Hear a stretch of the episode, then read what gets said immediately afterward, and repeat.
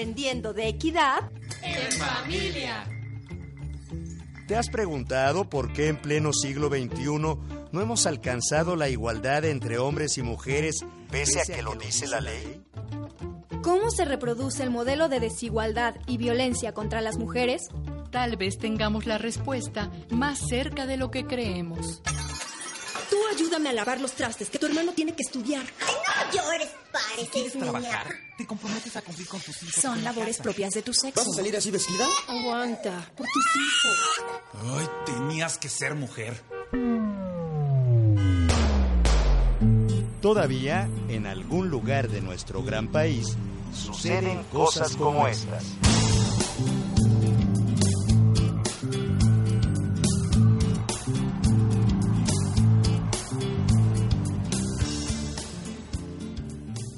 Hola, ¿qué tal? Muy buenas tardes a todas y a todos. Es un placer saludarlos en una emisión más de Aprendiendo de Equidad en Familia. Mi nombre es José Ángel Domínguez y me da muchísimo gusto saludar a mi compañera y amiga, la abogada Rocío Corral. Ella es directora del Centro de Apoyo a la Mujer, Margarita Magón. Rocío, como todos los lunes, me encanta verte.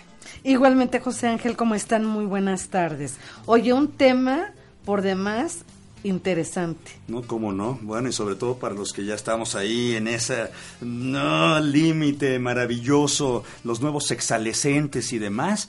Vamos a hablar de amor y sexualidad en las personas adultas mayores. Así que quédese con nosotros. Pero antes, yo quisiera mandarle un abrazo enorme a mi querida Graciela, nuestra queridísima Graciela Ramírez, que, bueno, acá tuvo una intervención quirúrgica y sabemos que muy pronto se va a reponer y a estar otra vez trabajando aquí en su querida estación. De parte de todos los compañeros, todo, mucha gente me ha preguntado por Tigras. Te mandamos un fuerte abrazo y te deseamos muy pronta recuperación. Acá nos vemos prontito.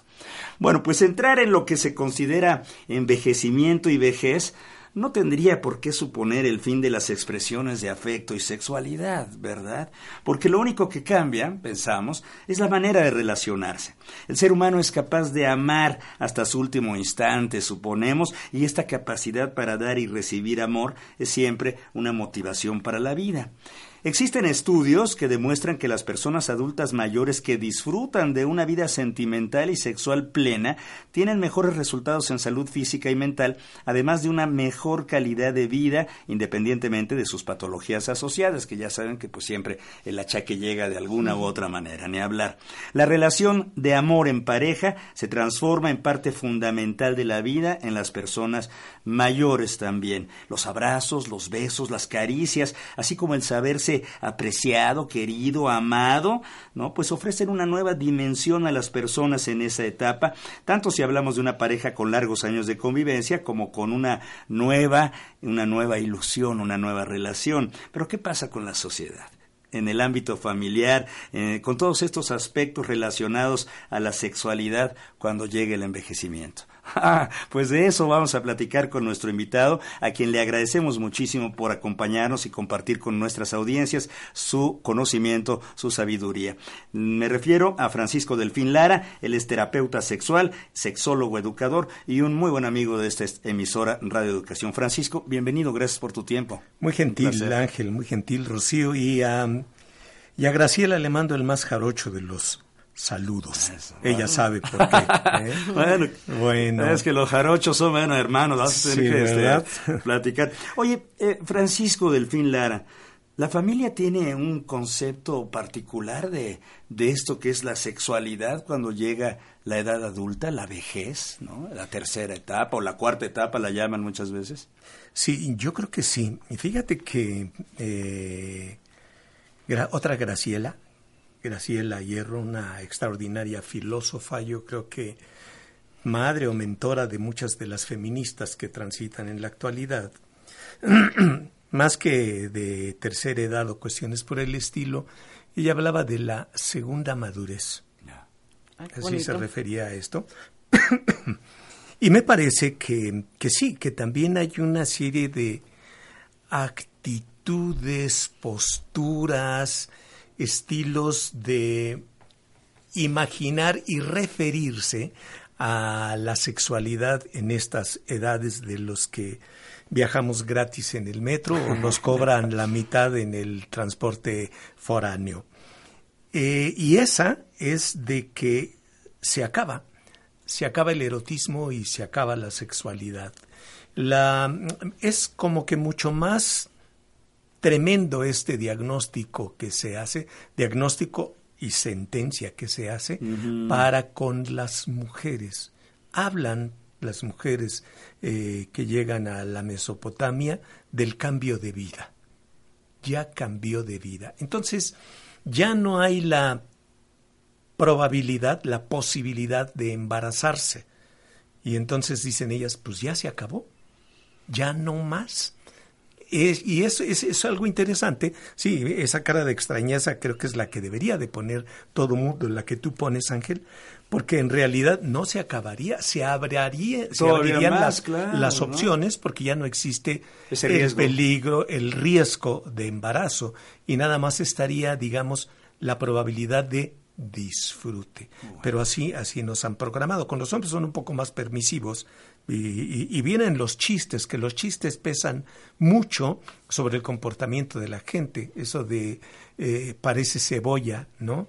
Eh, cabeza blanca y rabo mm. verde, ¿sí? Eh, haciendo alusión a que los hombres pueden ser un poco más sueltos, pero también va implícita la cuestión, la creencia de que el erotismo y la sexualidad están como que clausurados o si no, muy fastidiados. Ya, o sea, es una actividad para jóvenes la sexualidad según nuestro concepto, Rocío. Así es, y no tendrá que ver también la idea que se tiene de la adultez mayor, que dicen es que ya van en, en declive. Es decir, ¿no? En lugar de, eh, de alguna manera, de poder visualizar que se van viviendo distintas etapas en la vida y que cada etapa de la vida tiene sus particularidades, tiene sus, este, sus goces también, ¿no? Como en esta parte, pues más bien dicen es que las personas ya están en declive, pues ellos como quieran, ¿no? Hay que apostarle a los jóvenes, a las personas adultas jóvenes, pero pues ya a las personas, a las viejitas dicen y a los viejitos dicen por ahí, pues ya, ¿no? Por eso se transforman las relaciones y parecen hermanos y pareciera, ¿no? Que se visualizan desde la familia como una, una relación de pareja, como si fueran hermanos ya, ¿no? Es entonces que se van construyendo mitos familiares o sociales que limitan, ¿no? O suprimen inclusive la este el disfrute, el disfrute, el disfrute eh, sexual en la vejez. Sí, totalmente de acuerdo con lo que señalas. Cada edad tiene sus características, son cuestiones típicas que acontecen. Cuando hablan de adolescencia, a veces dicen que adolece, que le falta. Y entonces le falta qué? Le falta madurez y me pregunto cuánta gente es madura mm, este, oh. verdaderamente, ¿no? Eh, es la época en estos jóvenes, que la adolescencia es un concepto inventado, pero digamos estos jóvenes que están hasta antes de los 27 años, es cuando tienen más probabilidades de batir, los récords de los eh, deportistas.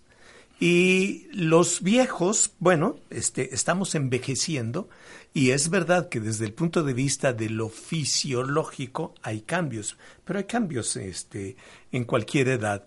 No corremos los 100 metros a la misma velocidad que cuando teníamos 20 años, pero pues llegamos a la meta, nos vamos a tardar. Se pueden ganar algunas cosas, cuando menos en teoría, eh, al ir envejeciendo, experiencia, ¿no? La experiencia, según yo, quiere decir aprender a levantarse de todas las caídas y los fregadazos que nos damos.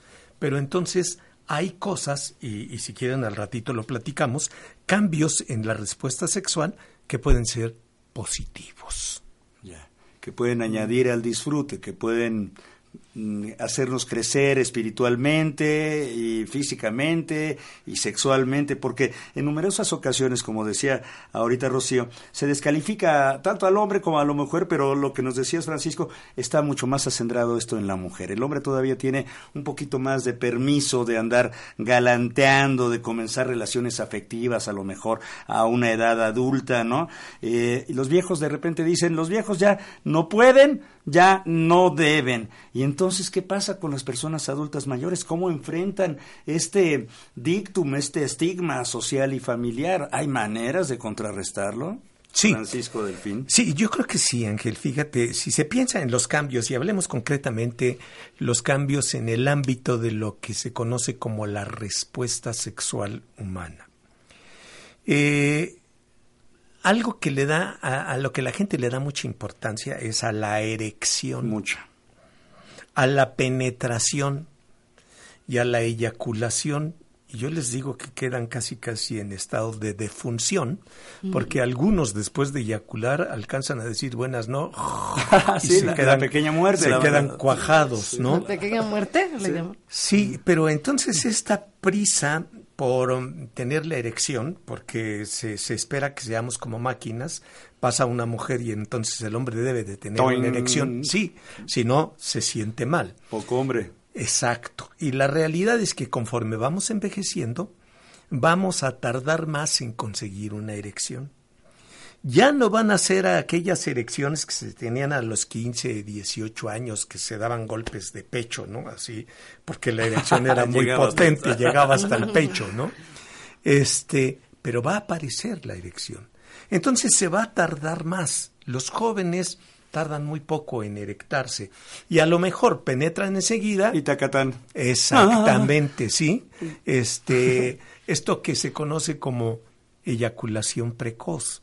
Hay cálculos que según esto hasta 30% de los hombres eyacula antes de que haya pasado un minuto Apenas un después de haber penetrado. Híjole. Significa que los coitos son muy coititos. Son coititos. Sí, Sí, claro. y entonces, ¿cómo se queda la pareja? Pues terrible. Ahora, si el hombre tarda más en conseguir la erección y aprovecha todo este tiempo para acariciar Para a la pareja, la- exactamente, y acariciar puede ser, sí, con las manos, con los brazos, con la boca, pero también con las palabras, con las miradas, con las acciones, con los detalles, entonces se puede volver en un magnífico amante. Claro. Es decir, este cambio lo puedo aprovechar a Pero mi los favor. mexicanos en general sí genitalizamos, digamos, nuestras relaciones sexuales, ¿verdad? Sí, esa Ya. es una ¿Me gran acordaste de un chiste, eh, doctor Francisco. Delfín Lara, de un señor que llega a- con un médico y le dice, sí, ¿cuál es su problema?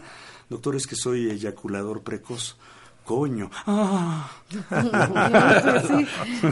Pero, eh, ¿cómo estas, eh, vamos, estos estereotipos del deber ser hombre, del deber ser mujer, se van trasladando, digamos, en todas las etapas que, que vivimos las y los seres humanos? Y no sé qué tanto es como también yo me veo, es decir, a las mujeres, eh, y ya nos comentabas, eh, Francisco, eh, después de la edad reproductiva, es decir, ya te quedaste, si tuviste hijas o hijos, etcétera, pues te quedas para el cuidado de la abuelita como Sara García, ¿no? Y entonces, como así me educaron, pues qué esperanzas que yo piense en que con mi pareja o, o si quiero tener otra pareja, ¿no? Puede ejercer mi sexualidad de manera placentera. Bueno, es más, Plena. ejercer mi, eh, mi sexualidad. No así a los hombres, que ya lo decías también, ¿no? Pero ¿cómo reacciona la familia si los, eh, las mamás, los papás, adultos los mayores abuelos inclusive. o los abuelos deciden ejercer su sexualidad? Es más, luego no lo queremos ni imaginar, ¿no? Cuando dicen, oye, ¿y Viejos tu mamá cochinos. y tu papá, ay, no, no, ni siquiera, ¿no? Porque cállate, son- cállate, no me digas eso. por- Así es, Sí. ¿no? ¿Qué sucede ahí, eh, Francisco? ¿Cómo reacciona la familia? Me llama mucho la atención que eh, se ejerce control sobre el erotismo y la sexualidad de los muy pequeños, si se quiere ejercer sobre los muy jóvenes, y los viejos. Entonces, ahora resulta que el viejo, la vieja tienen que pedir permiso, la aprobación, o que no los critiquen tanto por querer manifestar esto, que además sería una señal de salud, tanto física como psíquica. O sea, ejercer una sexualidad a edades avanzadas tiene que ver con la salud, tiene que ver con el bienestar. Sí, eh, y qué bueno que dices bienestar, porque si la gente le piensa tantito es lo contrario de malestar. Que a veces nada más lo decimos así, pero la gente no le pesca y me gusta mucho que lo hayas dicho. Y entonces la cuestión estriba en que se les van a poner limitantes porque se vea mal, y tú ya lo habías dicho, Ángel, al principio, eh, como que los jóvenes son los que tienen derecho a disfrutar. Hay una especie de febofilia, ¿sí? Atracción por lo joven, para todas las cuestiones, ¿sí?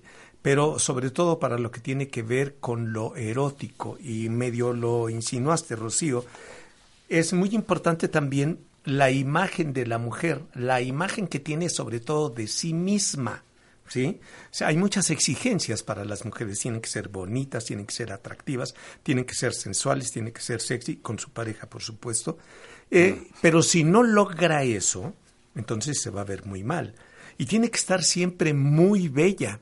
Y hasta le dicen, sé, sé natural, sé como tú quieras, usa Miss Clairol 826.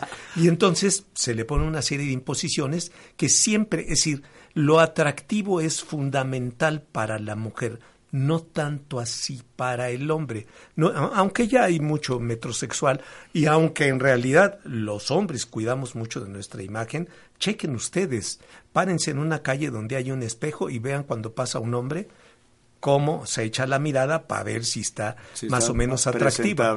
Pero, pero el peso mayor creo que es para la mujer. Entonces vamos envejeciendo y van cambiando, se van sucediendo cambios que son evidentes, por supuesto, pero la mujer se va a sentir muy mal, ¿no? Híjole, estamos conversando con el terapeuta sexual y sexólogo educador Francisco Delfín Lara. Y quiero comentarles que tenemos regalos, o sea, nos encanta que se pongan en contacto con nosotros. Tenemos una línea telefónica 55 41 55 10 60. Está el WhatsApp también, que para sus mensajes 55 12 33 29 15. Si usted está interesado en este tema, nos encantaría saber su punto de vista y además se puede llevar a casa, bueno, no llevar a casa, sino venir por unos pases, cortesías dobles para el programa fuera de temporada del día sábado 26 de octubre de la Orquesta Filarmónica de la UNAM. Así que llámenos, se va a inter bueno, mira nada más, se va a interpretar la misa de Requiem de Verdi, o sea, como el tan tan tan tan. No es el Requiem por su actividad sexual para nada, porque la actividad sexual creemos aquí, o yo de manera personal pienso que tendría que continuar y ser ejercida hasta, si es posible, el último momento de nuestras vidas. Así que llámenos, por favor, póngase en contacto y, bueno, pues conversamos con Francisco Delfín Lara en torno a esto. Porque, mi querida Rocío, te veo ahí con este, muchas interrogantes. Sí. Y tú estás, eres una chamaca. Ah, pues no, no, soy una mujer madura, pero que me interesa y yo al inicio del programa lo decía, este programa es muy importante porque también es de prevención, ¿no? ¿Cómo vamos trabajando? Les digo, las generaciones de los TAS 40, 50 y nos vamos preparando para esta vejez y cómo queremos también ejercer nuestra sexualidad pero libre también de todas aquellas manifestaciones discriminatorias, violentas, como viejos ridículos, por ejemplo, ¿no? ¿Qué tanto las familias podemos trabajar? el que si mamá, papá, abuela, abuelo se dan un beso, se acarician, que es parte de la normalidad, pues, ¿no? Y del ejercicio de la sexualidad, ¿cómo lo podemos trabajar las familias? Bueno, a mí me parece sensacional que digas esto, el prepararse para la vejez, porque hacia allá va toda la gente. Envejecemos desde, desde la concepción, desde que nacemos día a día, minuto a minuto, nos vamos haciendo más viejos. Yo creo que es, es muy interesante porque esos chistes que se hacen, eh, Freud tiene un libro que a mí me parece muy, muy importante que se llama El chiste y su relación con el inconsciente. Los chistes llevan mensajes. Entonces todos esos mensajes donde el viejo, donde la vieja ya no disfrutan, ya hacen el ridículo, se van introyectando, dicen los psicólogos, los vamos haciendo nuestros y entonces cuando llegamos a esta edad también nos vamos condenando por eso que venía como chiste. Si educamos a la gente, a, las, a los menores para que respeten a todos los seres humanos independientemente de la edad que tengan. Y les decimos que bueno este Ángel nos decía pues que se va a disfrutar hasta el último momento de nuestras vidas el erotismo. Y sí estoy de acuerdo eh, siempre y cuando no les caiga un necrófilo por ahí y les ponga a chambear horas extras, que sería placer para él, enojo para algunos, pero bueno, yo creo que valdría la pena esto, enseñar a la gente a conjugar perfectamente el verbo respetar. Eso ayudaría muchísimo. Entonces respeto las demostraciones de afecto, de ternura, sensuales que tenga la gente para consigo. Y estamos hablando de adultos mayores, de heterosexuales, pero también los hay homosexuales. ¿Cómo se acalambra la gente si ve a un par de hombres eh, viejos dándose un beso o abrazándose? Entonces se van a acalambrar mucho más porque el verbo respetar no existe y estamos llenos de prejuicios. Pero me gusta esto que dices, la preocupación por educar a la gente y que se dé cuenta que va a llegar a esas edades. Pero Francisco, si hay, digamos que una transformación en la sexualidad, cuando eres un, eh, ahorita digo parafraseando al recientemente fallecido José José, yo que fui tormenta, yo que fui tornado y ahora soy un volcán apagado, dice, ¿no? O sea, dice la canción, si hay una transformación en estas capacidades sexuales a través del tiempo, capacidades eróticas y de, eh, de relación en este ámbito de la vida, ¿no? O sea, eso sí sucede. Sí, lo que te decía, los cambios. Es evidente que el apetito, el deseo sexual, tanto en hombres como en mujeres, digamos después del tercer del sexto decenio, más allá de los 60 años, va a disminuir. Ya no se tiene el mismo apetito sexual que antes, pero se tiene el apetito. ¿Cómo lo fastidiamos en la sociedad? Pues le va a afectar. Y sobre todo si es una gente que se, que se permite fastidiar por lo que señalan. Epicteto decía, no es lo que te digan, es lo que interpretas. ¿Sí? Entonces yo creo que eso, eso, eso tiene mucho peso. Va a tener menor apetito, pero eso no significa que haya desaparecido. Si le damos un poco de vino a una criatura de uno o dos años cuando tiene todas sus papilas gustativas, pues lo va a escupir porque le sabe feo. Pero después de los 50, de los 60 años, cuando tenemos pocas papilas gustativas, gustamos el vino, nos deleitamos, le encontramos sabores que antes no tenían. Y en el ámbito, en el terreno de la sexualidad también, porque vamos conociendo cosas. Y ojalá, como dicen los, los musulmanes, fuéramos capaces de seguir sorprendiéndonos me sorprendo si camino por aquí y veo una flor amarilla de las que nacen en la banqueta y se ve hermosísima, me acerco a verla, a tocarla y me cautivo. Lo mismo puede pasar con mi pareja. ¿Sí? Voy encontrando cosas, hago algún tocamiento, alguna insinuación y ella responde y eso puede ser maravilloso si tengo esta apertura. Pero si me dicen que me tengo que comportar de cierta manera y soy rígido, pues ahí me voy a quedar y me voy a fastidiar. La voz que usted escucha es de nuestro invitado Francisco Delfín Lara, terapeuta sexual, educador en sexología, y lo invitamos a que nos haga llegar su punto de vista 55 41 55 10 60. El WhatsApp es 55 12 33 29 15. Es usted un viejo cochino todavía. no, porque así le dicen luego de repente. Y eso es justo lo que queremos combatir. Regresamos.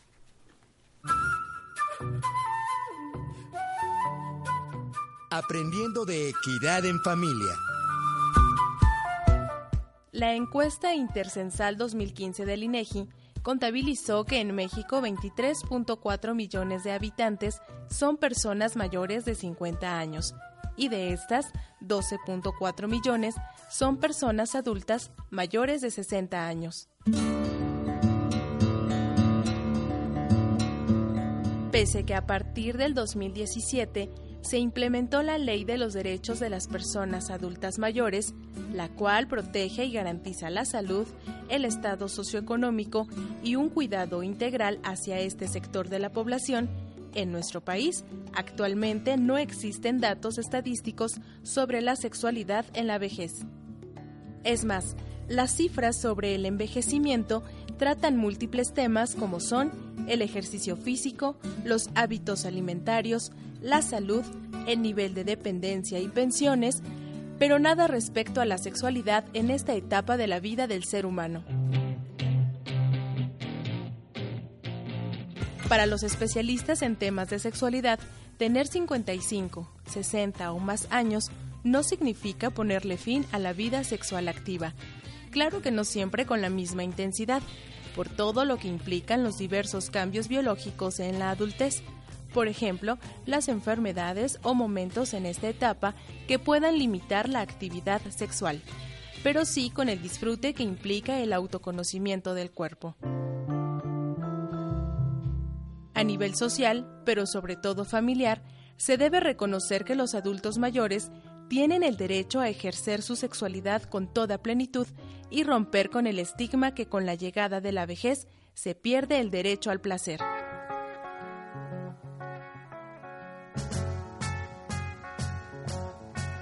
Imagine me and you, I do. I think about you day and night. It's only right about the girl you love and hold her tight. So happy together. Del artículo Sexualidad no termina en la vejez en el sitio web unanglobal.unam.mx. Aprendiendo de equidad en familia.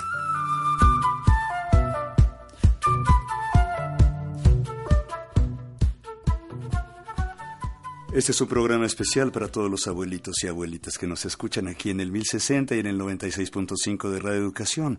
No se deje usted eh, sorprender por aquellos que le dicen que su vida sexual está acabada. Señora, señor, esto no es cierto. Esto, esto puede cambiar si es que usted piensa que es así, pero la verdad es que la vida sexual que da alegría, que da goce, la tendríamos que ejercer todo el tiempo. Y me sorprende un poco que nuestros amigos radioescuchas no se hayan pronunciado todavía en el WhatsApp, porque muchos de ellos y ellas están en, ese, en esa etapa de los 50 y un poquito más, que creo que sería interesante saber su punto de vista, mi querida Rocío. Y que no solamente las personas adultas mayores se pudieran pronunciar, sino también, como ya lo dije, de manera preventiva, cómo aprendemos el disfrute de nuestra sexualidad para prepararnos al, en la vejez. Pero, Francisco, hay problemas, ya nos, eh, nos decían en la cápsula, hay problemas de salud o enfermedades que pueden obstaculizar, perdón, la, sexualidad. ¿Cómo cuáles serían? Bueno, eh, primero que nada, algo que eh, está estrechamente relacionado con la práctica del erotismo y la sexualidad es el estado de salud. Ahora yo me pregunto, ¿qué tan saludable es la gente de este país? ¿Qué tan bien hemos sido educados y educadas para cumplir con estas, con estas cuestiones? A mí me parece que no mucho. Eh, si le llegamos, por ejemplo, a padecimientos como la diabetes, que se dice que es una enfermedad sistémica, es decir, afecta a todo el organismo, ¿qué cantidad de diabéticos y diabéticas habrá en nuestro país? Es una cifra alta. Es muy, muy importante. Nada más estoy hablando de una. Si pienso, por ejemplo, en la artritis reumatoide, durante muchos años, la primera causa para incapacidad definitiva en el IMSS la artritis reumatoide, desde otra perspectiva, 75% de quienes la padecen son mujeres. Y entonces, eh, aparte de los dolores tan tremendos que hay en las articulaciones, sobre todo eh, manos, muñecas, codos, rodillas, caderas, cadera escapular y cadera, cadera pélvica, están eh, que se inflaman las articulaciones, se deforman las articulaciones. Y si hace rato hablamos de el concepto de, de, belleza para con la mujer, ¿cómo se sentirá una mujer con las articulaciones inflamadas, deformes? Y nada más estoy hablando de dos padecimientos, nada más de dos padecimientos. Eh, bueno, Ángel decía, este programa es para los este ah, dije abuelitos, pero para los abuelitos, no, pero pero no, yo yo me regresaría y, recordaría al buen Enrique Alonso y decir que este programa es para los niños, los papás de los, papás, de, los, niños. y los papás de los papás de los niños. Para los niños, ¿por qué? Esto que dijo este Rocío hay que educarles los papás para que se enteren de que no tienen que llegar fastidiados a esta situación y los papás y los papás, las mamás y las mamás para decir que pueden disfrutar de esta, de esta cuestión. Eh, Graciela Hierro un- uno de sus últimos libros, a mí me gustó mucho, se llama Gracias a la vida, y describe la historia de una mujer que se enamora después de los 60, de los 70 años, y habla del enamoramiento a, a esas edades. Y, y hay frases que a mí me conmueven, eso no debe importar mucho porque soy chillón profesional, pero Yo en, un- en una, en una de, las, de las frases que a mí más me gusta, le dice a su pareja, te quiero para siempre, porque además mi para siempre ya es muy corto. Es una belleza.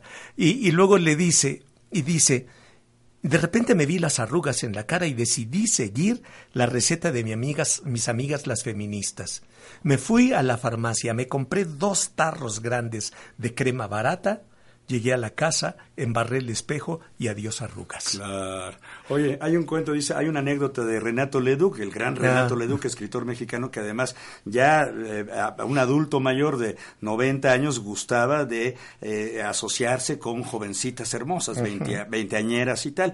Y cuentan que un día se fue a una fiesta Renato Leduc con una de estas damas y ya la dejó en su casa, lo que fuera, que tuvo que suceder, y llegó a su casa eh, a altas horas de, las, de la madrugada y entrando a su casa, voltea al lado izquierdo y sí grita Renato Leduc y dice, ¿qué haces aquí? Donde estaba un espejo, y dice, ¿qué haces aquí, abuelito? Él no se veía como tal, por supuesto. ¿no? Claro, Y eso nos claro, pasa a muchas claro, personas que nos vemos y decimos, ¿en qué momento llegó todo el tiempo así? ¿No? Sí, sí, sí, por supuesto. Oye, ya empiezan a llegar llamadas, dice, eh, y mensajes de WhatsApp. Dice Javier González, hola, excelente programa, conducción y especialista. Dice, es que estoy bien atento al tema. Dice, y Noé Hernández dice, saludos José Ángel, yo voy para allá, tengo 44 y me agrada escuchar este tema para saber qué es lo que sigue en mi vida. Por su parte, Víctor Manuel dice, excelente programa, saludos a los invitados. Tengo 63 años, mi esposa 60, y a ella le cuesta mucho trabajo tener relaciones sexuales. Tenemos que acudir a fantasías eróticas. Bueno, eh, tenemos que acudir a fantasías eróticas, no, no lo vea como obligación, exacto. véalo como una oportunidad y la inmensa, bueno, una gran cantidad de gente recurre a las fantasías eróticas, pero Rocío, para completar parte de lo que me habías dicho, fíjense, y aquí por eso es la cuestión de escuchar el programa, de reflexionar. Eh, bueno, primero tendría que decir que en sociedades como la nuestra se estila mucho que se formen las parejas eh, esperando que el hombre sea más, más alto, más fuerte, más eh, estudiado, con mayor poder económico y también con mayor conocimiento sexual, ¿sí? Y que tenga mayor edad. Entonces, se casa uno, por decir algo, no, no de 40 y 20, como decía el difunto, pero sí este, a lo mejor con 5 o 6 años de diferencia. Y eso es lo que se espera. En este país hay más mujeres añosas que hombres añosos. Y si se espera que las mujeres tengan una pareja mayor que ella, si ella tiene 75 años, 70, 75, pues aquel tendrá 80 o a lo mejor ya ni está. Esa es una cuestión. Y cuando revisamos eh, las parejas, nos encontramos que con gran frecuencia no hay actividad erótica sexual, no tanto por la mujer, sino porque su pareja es el que se declara que no puede o ya no se le antoja o que van a pensar. Ya Es no paraguas aunque llueva. Sí, sí, sí, sí, pero a lo que voy es que, y ya se, se lo dije la última vez que vino eh, William H. Masters a México, yo le decía, a mí me parece que el potencial erótico sexual de la mujer es mucho mayor que el del hombre. Y por eso creo que se han puesto tantas eh, trabas, tantas represiones a la expresión erótica de la mujer y no del hombre. Es decir, me acalambra que mi mujer sea tan potente Claro. Uy. Y que de alguna manera, este, con esta, este mensaje, ¿no? Es también que, porque eh, si le ha preguntado a su pareja por qué le cuesta trabajo, qué es lo que necesita. Comunicación en ese sentido. Sí, qué es lo que quiere, porque diría eh, un sabio dicho de mi tía, viejo tú, vieja yo, panzón tú, panzona yo. Es decir, ambos envejecen y ambos tenemos distintas este, necesidades y distintas este, Concepciones también concepciones de nuestro cuerpo, inclusive.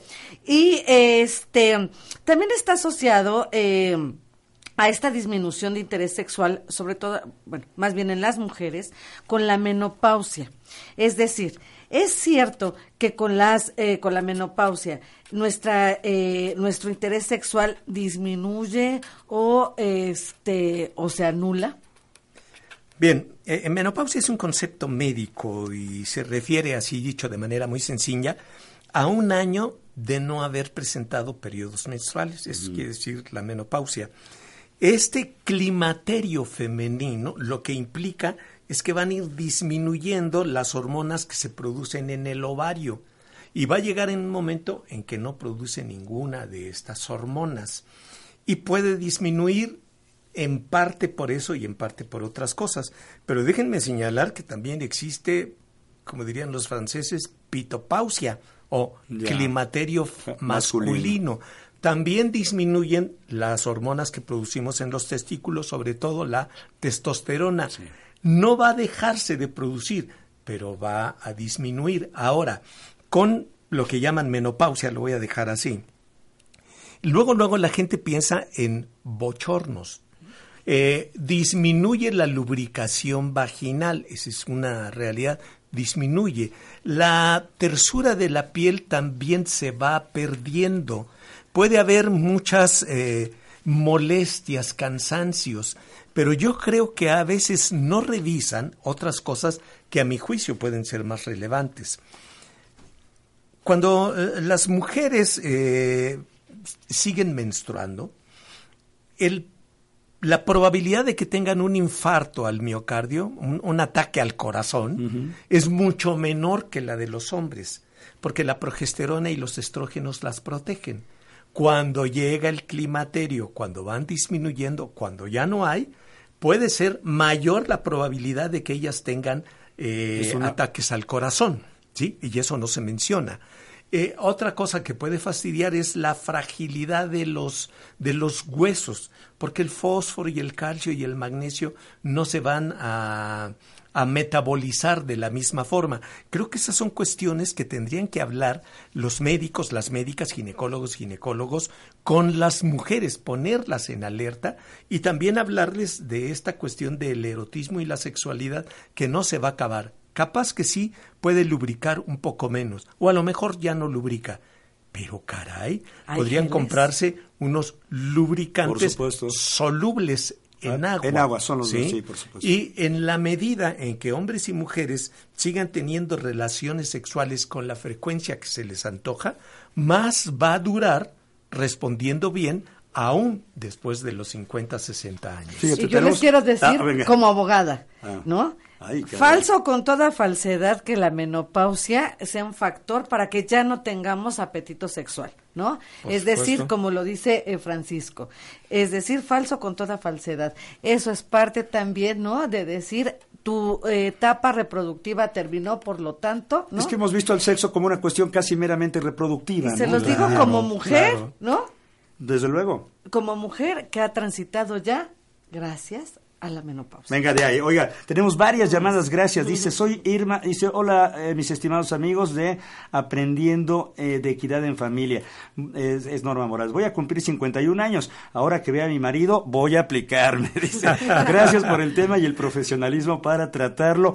Un abrazo. Dice Irma, Gonz- Irma, Irma Goisman, dice, me molesta lo siguiente, que digan los abuelitos y abuelitas y se dirijan a mí como madre. A veces les contesto, solo soy madre de mis hijos. No, pues sí, claro que sí. Primitivo Yáñez dice, excelente programa, buenas tardes, excelente tema. ¿Puede el invitado repetir el nombre del autor del libro? Gracias a la vida. Se llama Graciela Hierro, se llamaba Graciela Hierro. Em, puede ser difícil que lo consiga este en, en papel, que es riquísimo leer en papel, pero a lo mejor se puede meter a, a- a ¿Al internet, internet? buscarlo como PDF, pero va a encontrar dos archivos, uno que se refiere a una conferencia que dio ella y otra la del libro. Pero vale la pena gracias a la vida y que lo lean tanto hombres como mujeres, Ahí de está. cualesquier edad. Leticia Bendaño dice, buenas tardes, Leticia Bendaño, tengo 56 años, un gran tema, reconozco que he tenido inquietud de retocar mi edad, pero termino siempre recordándome que la edad debe mostrar la experiencia de vida con o sin actividad sexual para ser atractiva. Excelente programa, aplaudo a todo el equipo de Radio Educación y felicito al especialista del tema. Por su parte, Rocío Alcalá Hernández dice, saludos a los participantes participantes del programa. Muchas felicidades por el excelente programa y muy nutrido conocimiento en el tema. Abrazos a todos los que hacen posible este programa. Tenemos más llamadas, les agradecemos muchísimo. Ahora sí, ya despertaron, queridos. Y tenemos una pregunta del público. Dice, ¿es normal que una persona de 70 años como yo, es un hombre, tenga un apetito sexual muy voraz? Soy jubilado, me cuido, eh, me cuido, pero mi apetito es insaciable Ay, y no sé si eso sea normal. Eh, ¿Está preguntando o está presumiendo? Está sí, Las porque, dos varios, porque varios de aquí diríamos, pues pásenme la receta. Tiene 70 años. Sí, bueno, eh, si tiene apetito voraz, eh, habría que ver si satisface su apetito.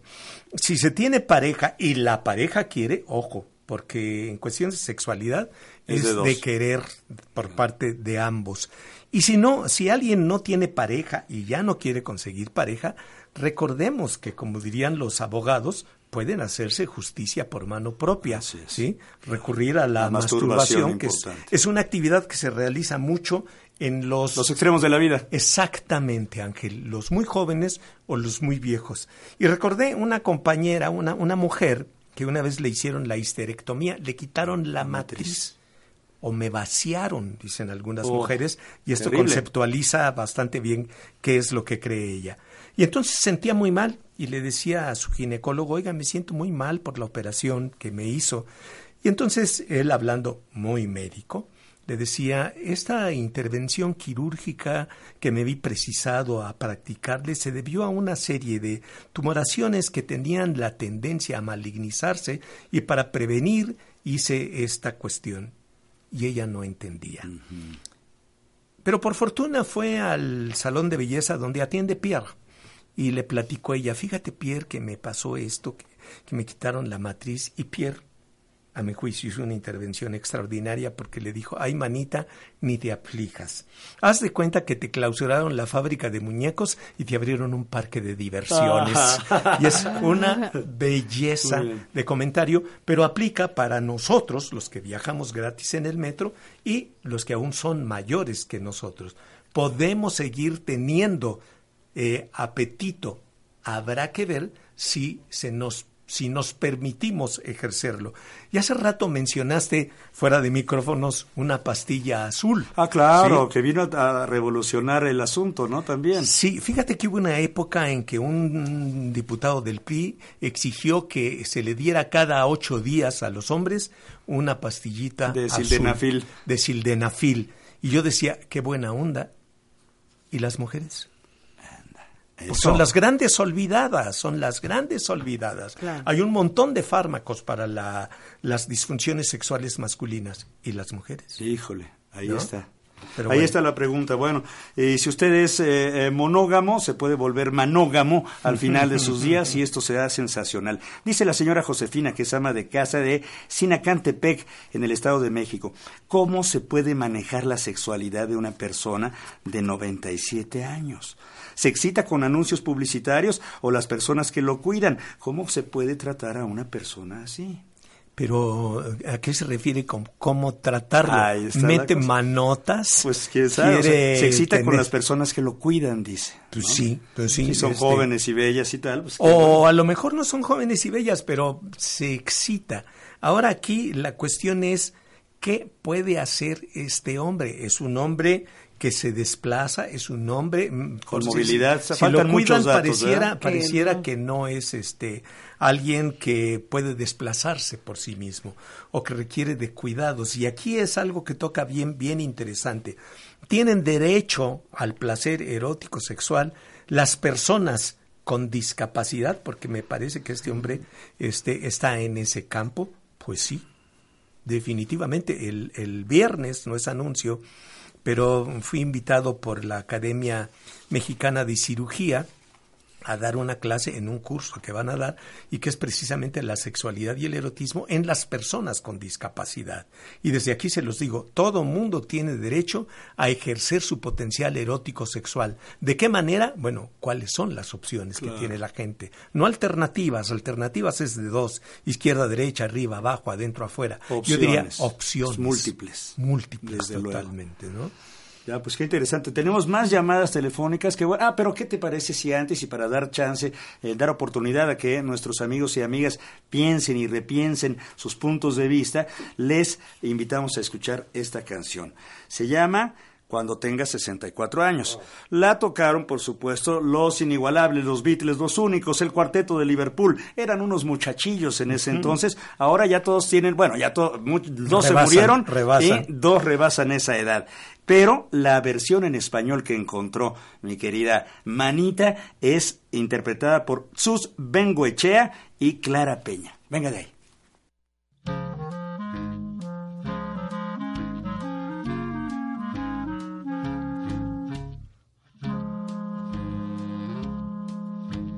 Cuando esté viejo y canoso ya, si llego a esa edad, mandarás postales por San Valentín y en mi cumple vino y anís. Y si no vuelvo para las dos, cierras el portón. Me necesitas, me das sopita, si llego a sesentón. Tu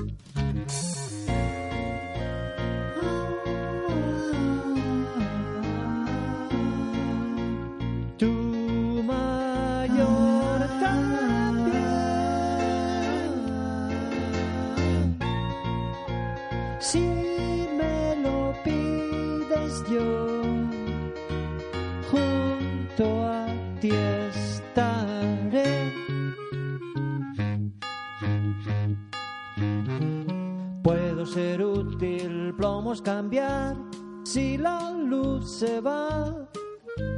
Tú haciendo calceta al fuego del hogar, los domingos a pasear, cortando el césped en el jardín, no hay nada mejor. Me necesitas, me das sopita, si llego a sesentón. Los veranos de alquiler nos vamos a la isla de White si el dinero da. Tendremos, que ahorrar. Los nietos por doquier.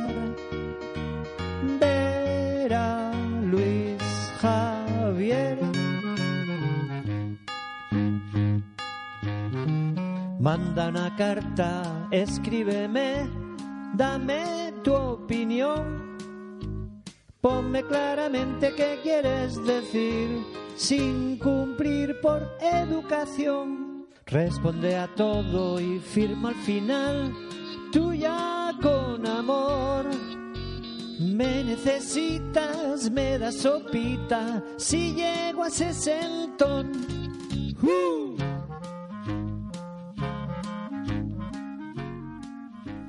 Si llego al sesentón. Híjole, bueno, muy bien. Estamos en vivo. Nuestro invitado es el terapeuta sexual y educador en sexología Francisco Delfín Lara. Gracias por comunicarse. Muchas llamadas y eh, muchas inquietudes. Pero teníamos una que tú habías planteado fuera de micrófono que es importante, mi querido Rocío. Sí, Francisco, en, en reiteradas ocasiones se dice, por ejemplo, enfermeras, médicas, etcétera, que los adultos mayores, hombres, son acosadores porque en cualquier movimiento, no sé, cambio de pañal, de todo esto que están internados, tienen erecciones y por lo tanto son O acosadores. los agarran, o son mano ajá, largas. ¿sí? Así es, ¿no? Sobre todo en la, en la cuestión de las erecciones eh, en ese sentido. Pero puede ser, ¿no? Que es como a, a los bebés cuando eh, tienen algún roce y pueden tener una erección. O también, efectivamente, puede ser un adulto mayor que sea violento. Bueno, a mí me parece sensacional y, y da para programas.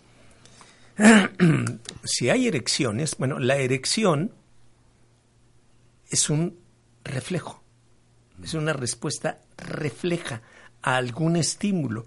Los estímulos pueden ser psicológicos, pensé, recordé, se me antojó, o pueden ser físicos, rozó, lo que tú dices, eh, en, las criaturas, pues a lo mejor el pañal o la mano de la cuidadora y hay una erección. Eso no implica que sea acosador, eso implica que tiene erotismo y que le funciona. Eh, tenga los años que tenga, eh, la gente puede disfrutar su sexualidad, pero yo creo que es importante el acuerdo. Alex Grigelmo, un conocedor del lenguaje que me fascina, dice que acuerdo viene de acorde, que la música tiene Como acordes, música, por claro. eso fluye y es armónica, pero acorde también viene del latín que quiere decir cordis, corazón. Entonces, cuando acordamos, actuamos de corazón a corazón. En el ámbito de la sexualidad se vale todo siempre y cuando estén de acuerdo. Cuando se hace algo en contra de la voluntad de una persona, eso no es aceptable desde el punto de vista ético. Y decía Graciela Hierro que la ética es un ejercicio irrenunciable. Siempre deberíamos de estarnos cuestionando. Entonces, si hay ancianos que se acosen, que hostiguen o que abusen, eso es un delito. Claro. Insisto, tenga la edad que tenga. Pero si una enfermera toca a alguien y se le erecta, no es que la esté acosando, no necesariamente. ¿Qué va a ocurrir después? Bueno, yo le sugeriría que vieran una película que está difícil de conseguir o leer el libro que se llama Johnny tomó su fusil. claro. Extraordinaria, ¿recuerdas? Las lágrimas de la mujer a este pedazo de cuerpo Carne. le reacciona, ¿sí? Pero bueno, ese Y es lo otra ayuda. y lo ayuda ella a este pedazo Claro. de, de ser humano. Entonces, sí, estoy en contra de cualquier tipo de abuso, tenga la edad, el sexo que tenga la persona. Ya, y a lo mejor lo que el viejillo dice, tráiganme la cámara, ¿no? Digo, para presumir. sí. Bueno, dice María de los Corazones, saludos, eh, siempre los escucho, muy interesante su programa, soy Liliana Gómez desde Mérida, dice eh, Liliana, y después María de los Corazones dice, eh, saludos querido José Ángel, invitados, doctora, abogada, habitualmente trabajo en casa, no me dejan trabajar en paz, el tema y abordaje, está más decirlo, ha sido muy bueno. Tampoco estoy de acuerdo con ser llamada abuelita, soy abuela, abuelita me hace pensar en la abuelita de Cricri. Bueno, Blanca Cabrera dice, buenas tardes, qué tema tan excelente, pero no le quiten méritos a Sex Pro Boss. no, hombre, ¿qué nos duran? Dice, a mi edad, 56, conozco todavía mujeres que no saben lo que es un orgasmo, porque a las de mi época estuvimos reprimidas en la sexualidad y si no tuvieron estudios académicos, pues creo que fue peor. Saludos cordiales, a sus órdenes, dice Blanca Cabrera. Dice eh, esta persona, dice, tengo 55 años, no creo ya en el amor romántico e incluso concibo una escisión entre sexo y amor. Nunca pude coincidir sexo con amor romántico en una sola persona o encontraba buen sexo con alguien que no amaba o quien sentía atracción que no tenía buen sexo. Prefiero lo segundo. Fui abusado sexualmente de niño.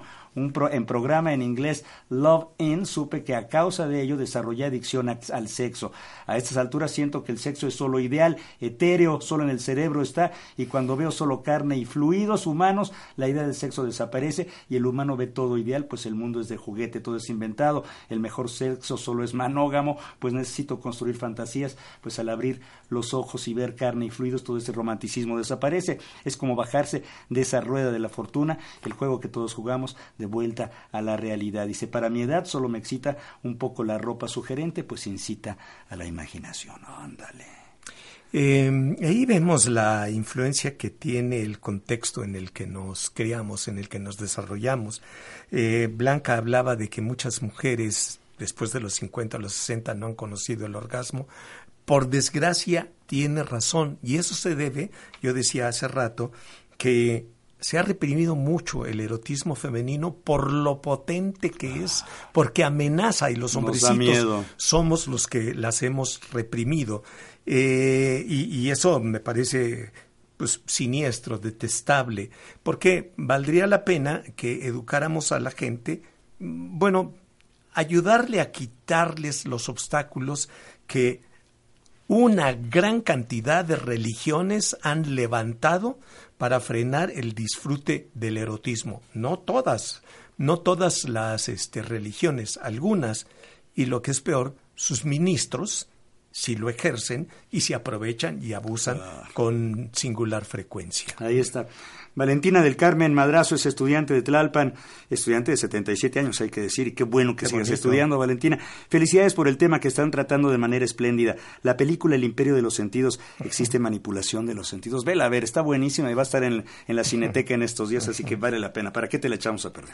Gabriela, de 66 años, dice, está, está muy interesante el programa, tengo 66 años y es importante que hablen de todos los temas. En lo personal, pienso que no puede haber sexo si no hay amor, que también es válido, cada quien tenemos nuestra ética personal. Pero lo que salió allá, es decir, sería sensacional que les dieran los teléfonos para que platicaran. Soy hombre, me llamo Porque Ernesto, alguien sí. dice, el sexo y el amor no ha coincidido y acá dice sexo y amor. Sí, nos vamos a encontrar que es muy de todo hay en la villa de Marx definitivamente no este se van a encontrar con que yo siempre he dicho eh, que con el amor no basta para muchísimas cosas no y una de esas puede ser el erotismo se pueden querer mucho pero a lo mejor no disfrutan teniendo Eso. relaciones sexuales. Ya. Ahí está el poliamor, por ejemplo, y hay otras opciones que pueden ser Sí. este, exploradas. Sí, yo le diría a la gente que está en casa que piense, porque esto es un juego, que no esté en su casa, que esté en un boleto de avión. ¿Por qué? Porque Radio Educación les pagó un viaje a Nueva York. Y ahí vamos, vamos a estar ocho días, pero el piloto dice, no podemos aterrizar en Nueva York, vamos a aterrizar en San Diego, vamos a estar tres días, pero con gastos pagados en un hotel de ocho estrellas. Y junto a ti, compañera, junto a ti, va sentado un cuate que se llama Brad Pitt. Y entonces él te dice, oye amiga, yo hoy bajarme contigo ahí en el avión y pasado mañana me voy a Australia, jamás regresar contigo, jamás regresaré a América. ¿Me puedo quedar contigo esta noche? Y sé, compañera, que tú le vas a decir, no, Brad, porque no te amo. Ah, sí, chucha.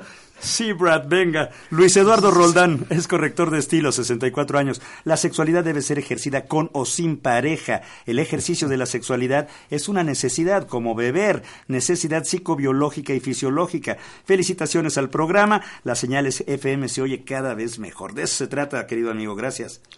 María de la Luz nos dice, espero la pronta recuperación de la productora Graciela Ramírez y muchos de los seguidores estamos al pendiente de ella. Ya queremos volver a escuchar su bella voz. Es una mujer muy fuerte. María de los Corazones Ríos, eh, es psicóloga de Tláhuac, dice abrazo a José Ángel, buena entrevista, tiene sus boletos de regalo, gracias por llamar. Y Gerardo Espinosa Cervantes de Azcapotzalco tiene boletos de regalo y dice felicidades al invitado, lo conozco de años, Gerardo Espinosa Cervantes. Un placer, saludos. mucho gusto. Tenemos unos cuantos minutitos, mi estimado Francisco Delfín Lara, y es un tema apasionante. Eh, hay medicamentos, la mujer eh, también tiene este acceso a medicamentos para estas circunstancias de poco eh, entusiasmo en la vida sexual de repente. No. No, no hay medicamentos específicos para con las mujeres. Lo que conviene mucho es tener una buena salud, pero tendríamos que saber que hay que alimentarnos, eh, bajarle un poco a nuestra vitamina T, porque si lo hacemos Tanto taco, mucho, tanta eh, tortilla. tlayudas, es- tlacoyos y ta, ta, ta. Este, hacer un poco más de ejercicio, bajarle al sedentarismo, no estarnos como una gran cantidad de habitantes del vecino país del norte que están frente a la taravisión con un montón de alimentos que nada más engordan, ¿sí? Salir, caminar, es un disfrute la caminada, toparse con la gente, mirarse amistosamente, cuesta mucho trabajo, hacer de cuenta que estamos en el pueblo. Yo soy de un pueblo chiquitico, pasas junto a alguien, buen día, buen día, buen día, buen día, ta, ta, ta. Eso ayuda mucho. Es decir, cuidar nuestra salud para que también el ejercicio de la sexualidad sea más factible. Y pensar, si hacemos condición física, bueno, también podríamos leer, ver películas y aceptar que lo que se está desarrollando ahí puede ser algo erótico o algo afectivo o algo amoroso, no condenarlo, no satanizarlo. ¿Y no sería también importante que las mujeres trabajáramos autoestima y poder deconstruir todos estos estereotipos y roles que de alguna manera este pues nos limitan independientemente o más bien en conjunto con la salud, la salud emocional, la salud mental, el cómo nos miramos, el cómo nos aceptamos también? Sí, y yo decía, diría que ejercer la sororidad. Es ese apoyarse entre mujeres, esa actitud en la que no la voy a criticar por el hecho de ser mujer, porque esos rollos se los hemos metido los hombres para que no se junten, para que no se ayuden, para que no se apoyen. Ya. Desgraciadamente el tiempo se nos ha terminado. Francisco, te agradecemos muchísimo. ¿Cómo te contacta la gente? ¿En dónde se puede Bueno, conectar contigo? Voy a dar mi teléfono celular. Mi teléfono celular es el 55 40 80 0941. Repito, celular 55 40 80 0941. Pues ahí está, te agradecemos muchísimo por tu disposición, por tu conocimiento, por tu sabiduría, por tu amabilidad. Es siempre un privilegio conversar contigo. Muchas gracias, Muy Francisco. gentiles, Delfín. muy amables. Y a ustedes, amigos, amigas, los esperamos el próximo lunes en punto de las 12 del día aquí en Aprendiendo de Equidad en Familia. Mi querida abogada Rocío Corral, ¿cómo- ¿cuál es el número de...? El Centro de Apoyo a la Mujer, Margarita Magona C, 5519-5845. Atendemos mujeres. Muy bien, hasta la próxima semana.